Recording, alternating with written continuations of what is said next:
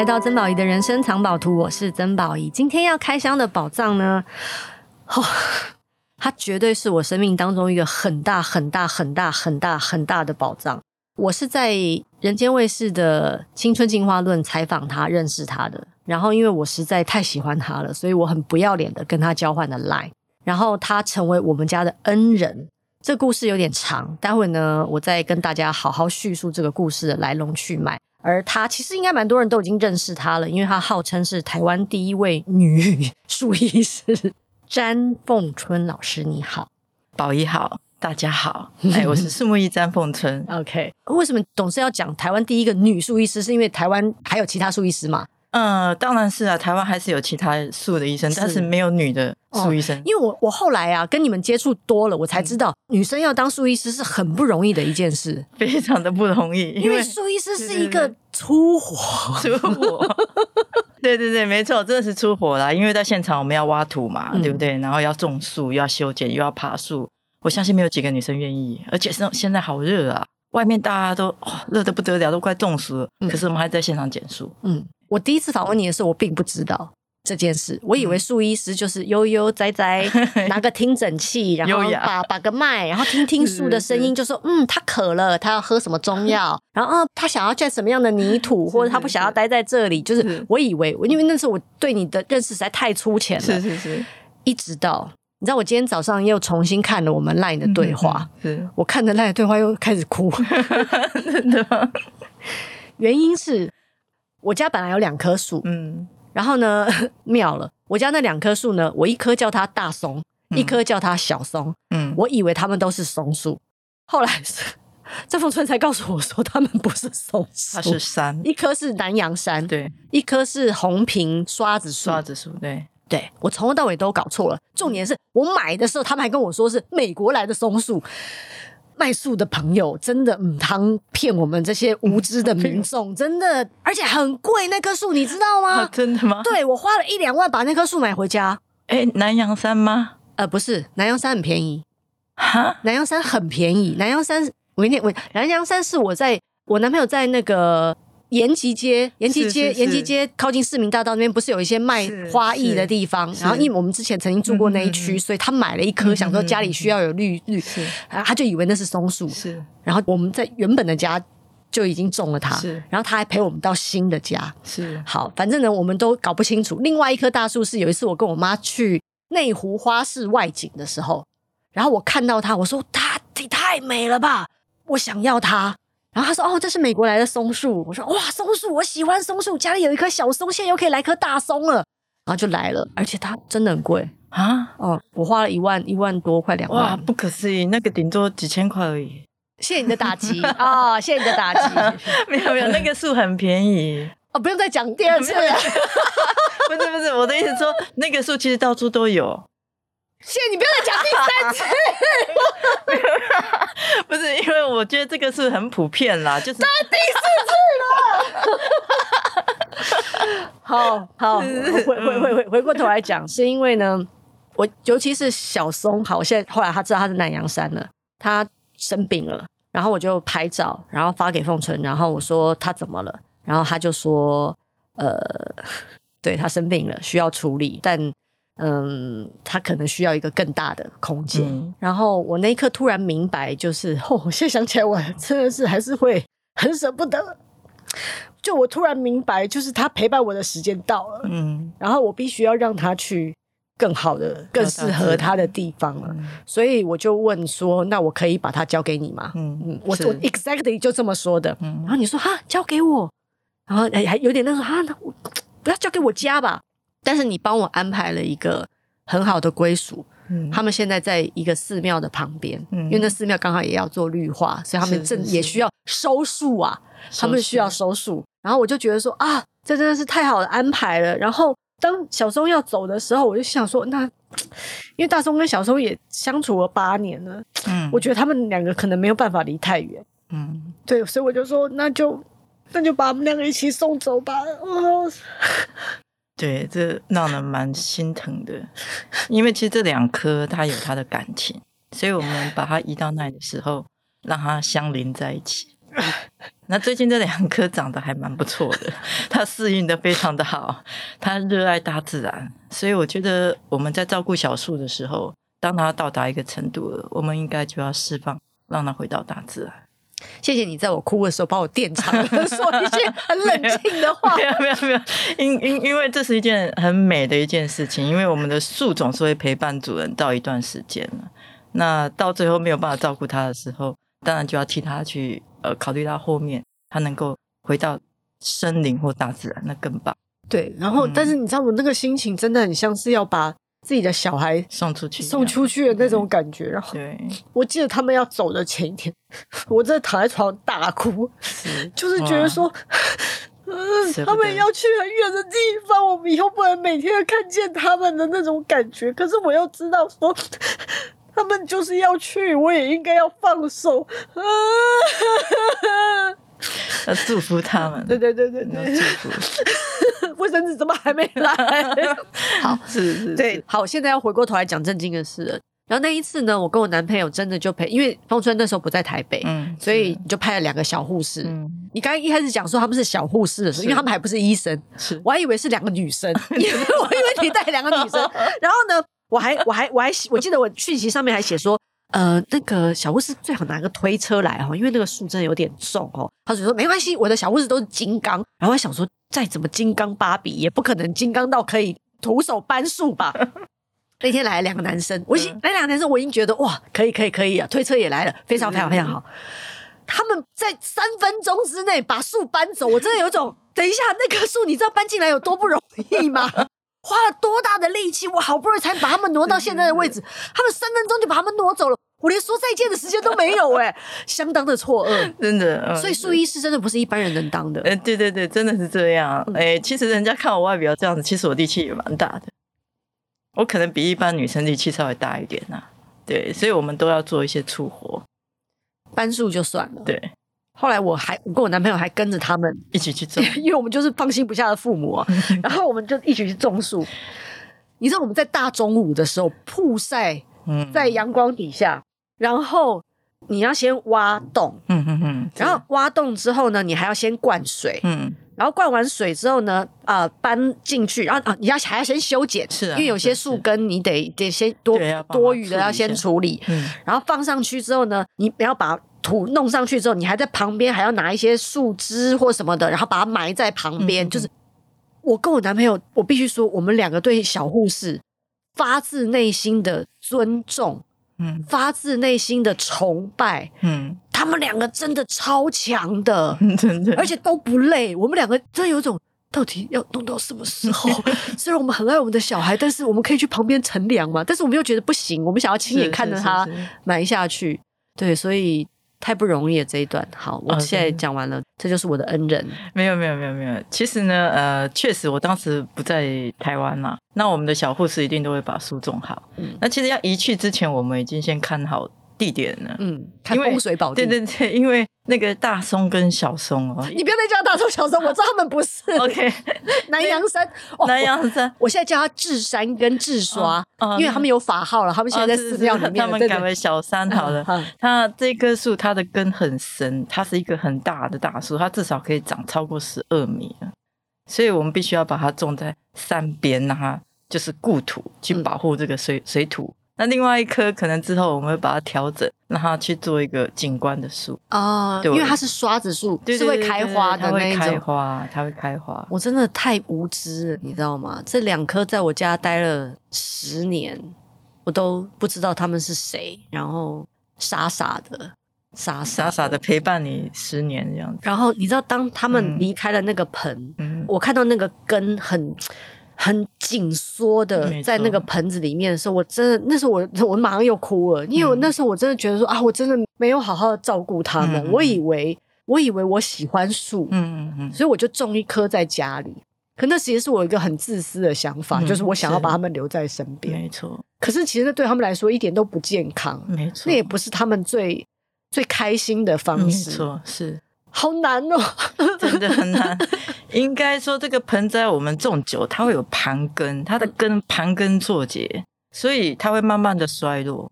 一般来说，我们大概定期每年冬天要把它挖起来，稍微把它一些老根把它剪掉，这样它才能够新陈代谢。可是，一般我们不太知道，就一直放在那边，所以树就不断的老化老化。所以，其实我常常都会跟上课的时候跟大家讲，我是树医生，我有两个东西不管。第一个，我不管盆栽，对我而言那叫宠物。嗯，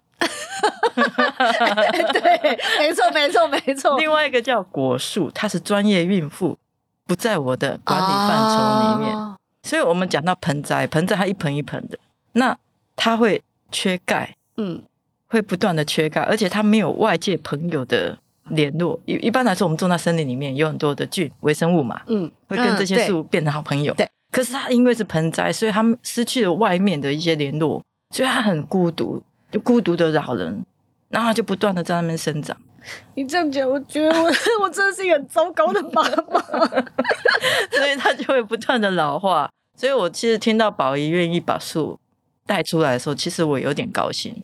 当然，我也在想，我们在高兴的同时，我怎样帮他安置他适合的地方，所以就把他带到北投那个山区。那为什么会带到北投山区？其实这个呃是一个很好的因缘呐。因为刚好我在北投觉峰，他那边是呃安藤忠雄，他在那边设计了一个寺院，是印度式的。那我想说，他们也需要一些树。那宝仪这么爱树，我相信这棵树也有感受到你的爱心，所以我就想把它移到那里。那以后宝仪有空也去看它。对，一个礼拜之后啊，我跟我男朋友偷偷摸摸的，好像好像那个小孩子去上大学啊，然后又不敢让小小朋友发现我们去偷看他，所以我们只能在旁边这样。因为我们真的是想去看，说，哎，行不行啊？然后呢，还要拍照，然后还，因为我们他刚去的时候，真的还可能不太适应，啊不太适应，对，一定的，一定的，对，所以男朋友还很紧张，是，叫我说你赶快拍照片发给张梦春，跟他说好像不行啊。是，然后还因为你还不见得马上能回嘛，然后我们两个就站在又站在大太阳底下，然后就那边等，对，一直看说他，但如果真的出了什么事，他怎么办？小护士现在会过来吗？是，那当然你也你是一个很棒的树医师，你会安抚树，也会安抚，我会跟他讲话。你也安抚了我啊？真的吗？对啊，对啊，所以你可以摇句跟树讲话吗？我其实常常跟树讲话。摇句，我的意思说，摇句，摇句是不见得，但有时候他会来托梦，是真的。对，我很喜欢这个故事啊，真的吗？因为你上次好像有说过这个故事。对，我其实常常都会遇到这种问题，但是我慢慢已经习惯了啦。嗯，对。你最近还有吗？哦，最近有啊。台湾的树吗？哎，对，台湾的树，我们之前去处理台南柳营哦，有一棵很大棵两百岁的。榕树，嗯，那这个榕树是神的树，然后我为什么会去接触它呢？因为他们刚好有一个村庄，他们旁边有个庙，那这个庙呢，每年的三四月都会到这树下去做法，就是祭典。然后突然他们不知道，农人不知道，他就觉得草很多，他就拿除草剂一直喷，一直喷，结果这一棵树整棵快枯光了。然后后来村人就请我过去看，那我一去的时候，八九十岁阿公阿妈全部都跑来，边讲边哭。他说：“老师，我们可不可以求求你救救他？”那其实我也很惊讶，为什么？因为他已经两百岁了。说实在话，要进急诊室，你要救他，也必须要有一点点的觉悟了。但是他有觉悟，还是你有觉悟？树要有觉悟，我也要有觉悟，因为这不容易。他两百岁了，那我也不好意思跟这些阿公阿妈讲的太太真实，因为我想他们未必能够接受。就像宝仪，你不能接受你的你的树有问题一样，我觉得这是一样的，大家一样的心情。那我就跟着阿公阿妈讲说，我试看看，然后就想办法去帮他们救。我就摸了那个树，跟他讲几句话。我想那一天晚上，嗯，他就来找你了。老师就来找我，快把我吓坏了。嗯，哇，怎么我我这这辈子从来没有睡觉睡到一半直直接从床上跳起来的？因为我看到无敌大无敌大的一一条蛇啊，好大好大好大的蛇。嗯，你无法想象，那那蛇又不是会咬你，很可怕。那后来就他就一个显现出来，然后隔了一个礼拜，我们去救他。我看到那一棵树，我就知道就是你。OK，嗯，所以是你的意思是说，我这边这边我问详细一点哦。你的意思是说，有一个蛇缠着那个树，所以那个树生病了，还是那棵树化身成为蛇来梦里面找你？那一棵树化身为一条蛇，蛮妙的。它是蛇，因为其实实际上，呃，我们在地，我们讲山神有也是蛇的一个化身。嗯，那个庙刚好就是山神。所以我们去烧香，要跟他讲说，我们今天要动土的时候，我们就稍微问他，神就说他直接就来找我们。OK，他就知道说我们不会用农药伤害这些树，嗯，所以就请我务必一定要帮忙。那我们经过已经将近三个礼拜，已经重新发芽，耶、对，树已经慢慢活了。所以我觉得，在救树的时候，有时候是在跟自然的一种沟通，跟树的沟通。嗯，对。其实，其实对哦，这个是新的，因为之前我采访你的时候，我还有听过另外一个。也是梦见树来跟你说，哎有啊，太多太太多了。我们前阵子也是啊，我们之前我去常常去佛光山嘛，嗯，高雄吗？嗯，那个幸运大师他们种的桃花心木，然后出问题，我们把它救起来。我记得救完之后的第二天，我刚好下山要去看其他的树，我就经过一个公庙，嗯，但是我也不知道那什么路，我就经过，经过之后回到那天刚好就在佛光山下塔，就住在那里。然后就梦到一棵樟树，告诉我说：“你干呐，我住的地方那么小，我快受不了了，救命啊！我快活不下去了。”哎呀，就这样讲。第二天早上，我就看到我的助理就说：“我告诉你们，最近樟树会来找，请你们注意一下。”哇塞！然后我助理啊，觉得老师你在开什么玩笑呢？你助理应该很习惯了吧？但他们觉得这也太太神奇了吧？嗯、你怎么会告诉我说、嗯、有张叔来找？结果隔了真的一个礼拜之后，真的张叔来找。但是是张叔替他隔壁的人喊救命哈，对，邻居有问题。邻居，嗯，他那个宫庙呢，一边是张叔，一边是龙伯，嗯，龙伯已经剩下一口气，喊不出声音，所以张叔替他喊。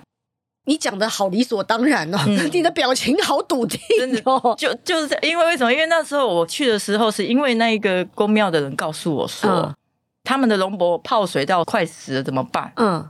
然后我是为了这棵龙柏去的，而且他们求我求一个礼拜、两个礼拜找不到我，所以我去的时候看到已经快死了，我觉得很遗憾。而且我一到现场的时候，同样是阿公阿妈全部都跑上来告诉我说：“你可不可以救他？”我说：“没救了。”一讲完之后，大家哭成一团。我想说啊，怎么办？然后我就说我我在隔隔壁县市救树，那我我赶过来救好了。他说没关系，我陪你。我说我我隔壁救完，我赶过来，大概也晚上八九点。他都没关系，我们晚上就一起救。等于是压着你，就是压着你要回来就对了。结果我真的第二天八九点到那里，晚上哦，嗯，做到晚上一两点才离开。嗯，结果这阿公阿妈都不要回家，半夜。我说你们睡觉时间，他们赶快我把他赶走，他怎么样都不走。然后我阿妈还是救，我为什么要救？其实我们都明知不可为而为之。为什么？因为我不想告诉他说救不起来。嗯。就好像就像那种急诊室外的那种家人一样，我知道，我知道，还没办法这样讲。对，所以我当时在喊的时候，我就跟我的助理讲说：“现在东西赶快备掉，钱我们出，我能够出多少就尽量出，但是我们要救。第二天来救，救完之后，我知道这树顶多陪他们三个礼拜。这一棵树真的陪了三个礼拜，最后就哭了。哇，我又要哭了！而且这个在此同时呢，其实当天我已经写好一封信，我告诉这些耆老村里面的耆老阿公阿妈，我说。”我知道这一棵树还是会死掉，但是我希望你们永远记得这个教训。希望你把你的遗爱留给下一棵树。我觉得我我我出这个钱，那你们要把它记起来。因为假设今天我收了你们的钱，叫你们出钱，死了你们一定大家会觉得你看花的钱又没有救起来。我不希望有这样的那种言语，所以我说我出钱，我尽力，我证明给你看，他没有办法救的。那你们一定要从这边汲取教训，对待下一棵龙柏。所以他们后来就完全理解我为什么要这样做。然后在此同时，我已经帮他找了另外一颗一模一样的，刚好是人家捐过去的，然后就把它种回去。然后现在就长得好漂亮，好漂亮。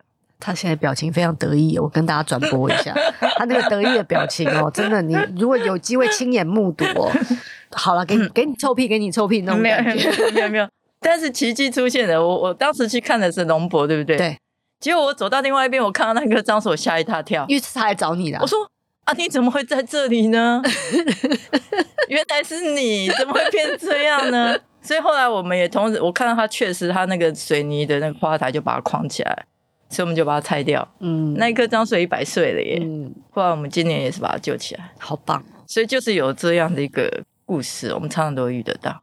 哎，请问台湾的树都是走宫庙系列的吗？我不知道，我有时候常常遇到一些宫庙系列。对啊，我也觉得蛮妙。那如果日本，你有梦过日本的树吗？也会啊，也会啊。我梦到日本的树都很直接呢，他都告诉我他肚子痛啊。台湾的比较含蓄一点，台湾它会显现影像，说我我的家很小，你看了一下。但日本的他就直接告诉你，看到没有，我的肚子都烂掉，你赶快想办法帮我清一清。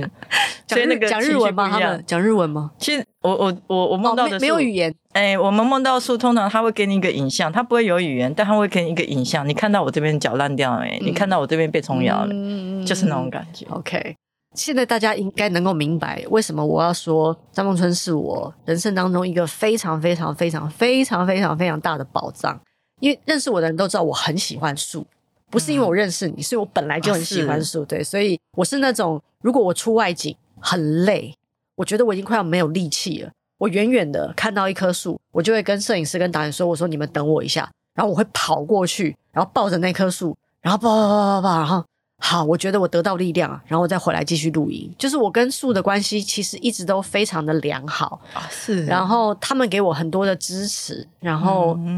嗯教会我蛮多东西，哦，真的哦。对，就是如果我能够静下心来的话，没有托梦。嗯、哼但是如果我静下心来的话，有的时候我会听到一些，因为我会问他们问题，然后因为我也去上过植物沟通的课，嗯嗯但大部分的时候我都听不太到，是因为我我的心静不下来，因为静不下来我就听不到了。是但是如果我去旅行的时候，真的遇到那种很大的树。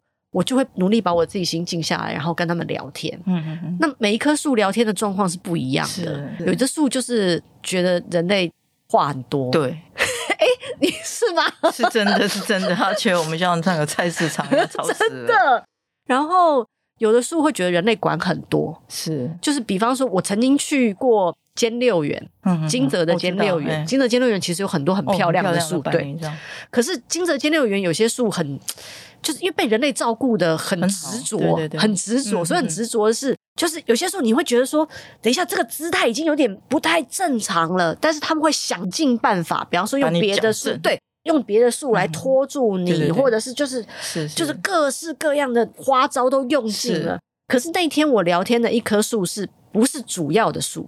因为主要的树都有名牌啊，嗯、然后呢会有很多人在前面拍照啊。嗯、那棵树其实是在旁边，看起来配角，对，不是很起眼的。嗯但我就很想跟他聊聊天，嗯，我说我说，哎、欸，你会觉得这这边，他说对，环境怎么样呢？其实他大部分都觉得环境蛮好的，嗯嗯嗯，对，就是都树都蛮蛮想办法努力的用自己的方式跟这个环境相处。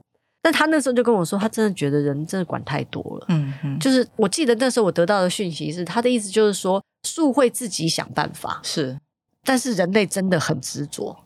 我觉得那一刻啊。我其实笑出来了，因为我们去观赏庭园的时候，真的会有一种“哎呦，好美哦”，这个枝芽就非常符合人类的美感。是是是。可是人类的美感对树来说是一种执着啊，朋友。是是是。对，所以我我就是觉得，我因为我跟树的缘分很深，嗯，所以认识你对我来说是很棒的一件事。嗯，然后你又成为我们家的恩人。恩人呢、啊，真的是恩人呢、啊。我们这，我跟我男朋友，这一想到要跟你见面，就是会有一种啊，要跟，要跟恩人吃饭的嘛。哇，今天要跟恩人吃饭，谢谢。那那种感觉就是，哎、欸，害羞哦，你又露出害羞表情，没有没有没有，没有，很意外，很意外。但我想我的心情其实跟阿公阿妈是一样的，真的吗？是吗？你突然露出少女的表情，哎，我的心情跟阿公阿妈是一样，的因为因为你你真的做了很棒的事情。嗯，是因为其实我我看到很多人很爱树，我会有点不舍。我说实在话，我旧树其实宝仪应该知道，我们第一次我们在访谈的时候，我有讲过，我喜欢树大过于喜欢人，是，是，所以我也曾经讲过，呃，比方说我很在很多的演讲场合，我也都提到，我说我当树木医生纯粹就是承诺我教授，但是我个人之所以变成树木医师，因为那个盲哑学校让我很感动。不知道宝仪还记得吗？你再讲一下，这听众要在听众要听啊！我说我以前在当实习医生的时候，我们刚好每年的三四月都会樱花都会大开嘛，在日本。所以有一天呢，那个大赛车，然后我们一车人在里面，就是在往我们要去看树的那个路上，哇，那个路上塞的不得了。然后我就刚好看到我的窗边，就是有一所小学，然后日本人嘛，就每次到三四月樱花开，大家都在地上席地而坐嘛，就在那边。吃点心啊，吃饭啊，这样子，然后就看到一群小学生，哇，全部都站起来。为什么那一棵樱花开得好盛，好用力的开花？然后我看那个树开成这样，我就说，哇，你这个樱花怎么笨蛋，怎么开成这样？真的是大笨鹰！我都边骂边感动哎，我用骂的。为什么要骂他？啊，就太感动。我讲说奇怪，这树是怎么搞的？怎么可以开成这样子？你这个人真的很妙哎！我就一直觉得啊，奇怪，这棵树怎么开成这样？那我就看到他突然就一阵风吹过来，就花飘雪，很漂亮。我就发现一群小朋友就很惊讶，就跳起来赶快去抓。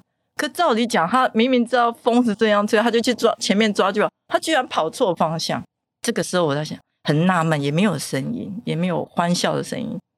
我往回头一看，才发现是一个盲哑学校，听不到、看不到的小孩。所以我就觉得啊，我没有很喜欢人，但是如果我们救了树，树可以疗愈每一个人。我觉得这个就是呃工作的它的意义的存在，所以我才下定决心，我要把每一棵树救起来，然后让这些树去照顾更多的人。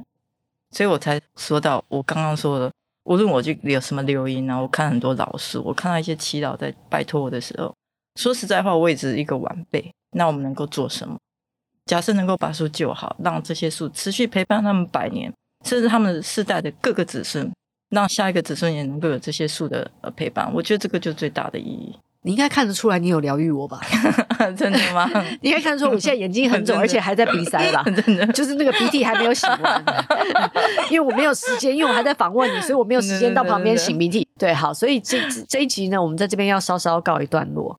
是、啊，对，因为我们还有下一集要录。对，你有点惊讶，对不对？哦，对对对对，还有下一集，还有下一集，对对对对，我们分两集录吧。哦，对，了解，这样大家可以用一个比较轻松的心情。是是是，其实是因为我要去擤鼻涕了，中间要休息一下。好，而且因为其实这次来就是约你来跟大家聊聊天，除了表达我的感谢之意，分享我很人生当中非常大的一个宝藏给大家，让大家知道之外，因为你也有。出书，嗯，做教学，嗯，然后分享很多人跟树的关系。嗯，其实我就是想要聊聊，除了那些很美的大树之外，那些你在家旁边就能看到的行道树，嗯嗯嗯，其实也值得你去关注。是，然后也有很多东西，很多知识也好，很多态度。嗯，我觉得，我觉得，我觉得，如果我们能够有很好的态度去面对我们身边的树的话，嗯，树很开心，是啊，我们也会很开心，就是没错，是不是？真的是这样，真的是态度决定一切，态度决定一切。好，所以我们休息一下，好，我们待会再，嗯。不是待会，下一集见，下一集，好的，